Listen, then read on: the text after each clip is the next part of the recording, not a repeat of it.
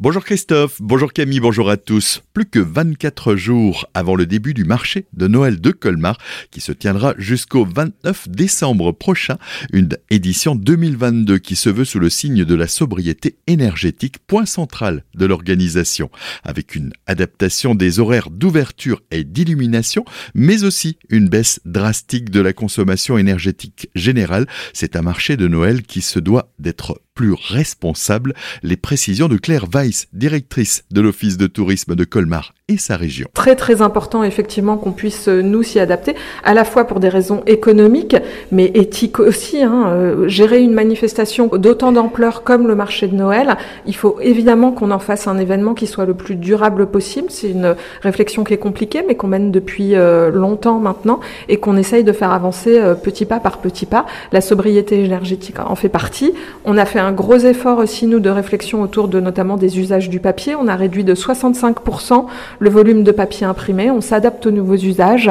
Euh, bref, on, on essaye de mener ce marché de Noël sur la voie de la durabilité. Autre nouveauté pour cette édition 2022, une grande roue de 38 mètres de haut sera installée rue du Chasseur à l'arrière de la montagne verte dans laquelle il sera possible de se restaurer. Elle aussi se verra adaptée avec un éclairage alimenté par énergie solaire. Toutes les informations sont à retrouver sur le site tourisme-colmar des propos recueillis par Anne-Sophie Feltz.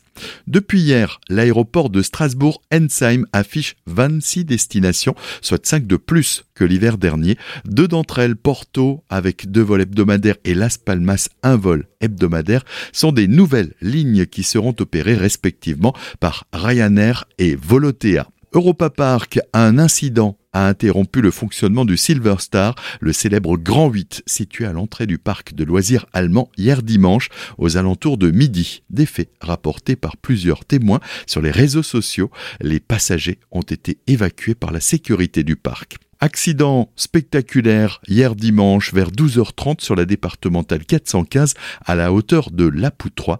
Une Hyundai conduite par un homme âgé de 90 ans est sortie de la route avant de plonger dans une rivière en contrebas.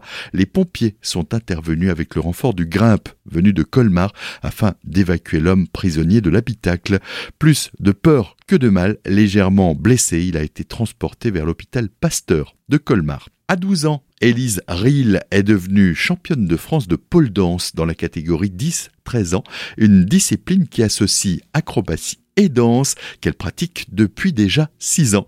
La collégienne originaire de Dauendorf dans le nord de l'Alsace tentera en décembre prochain de décrocher le titre de championne du monde. Direction la vallée de la Bruche, la salle du bar de la Couronne Verte à Bar-en-Bar devient monument historique. L'annonce était attendue par les propriétaires de ce commerce ouvert à la fin du 19e siècle et par les descendants de Camille Brown, le peintre à l'origine des œuvres Plusieurs peintures et une partie du mobilier ont été inscrits au monument historique. La collectivité européenne d'Alsace a programmé le renouvellement de la bande de roulement sur la route des vins, la RD1 bis, ce mercredi 2 et jeudi 3 novembre de 7h à 18h à la hauteur de Kaisersberg Vignoble dans la traversée de Sigolsheim.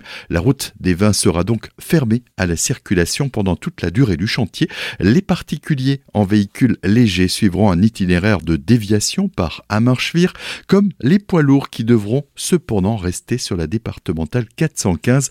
La CEA appelle à la plus grande prudence. Notez que plus de 10 400 usagers circulent quotidiennement sur cet axe, dont plus de 500 En football, pour terminer, c'est le Racing Club de Strasbourg qui a réussi à arracher le point du nul samedi en toute fin de match face à Marseille après avoir longtemps été mené 2 à 0 à domicile. Les Bleus et Blancs ont réussi à se ressaisir dans le dernier quart d'heure avec un but de le beau Motiba. Kevin Gamero a ensuite délivré le stade avec une belle reprise à la volée dans le temps additionnel.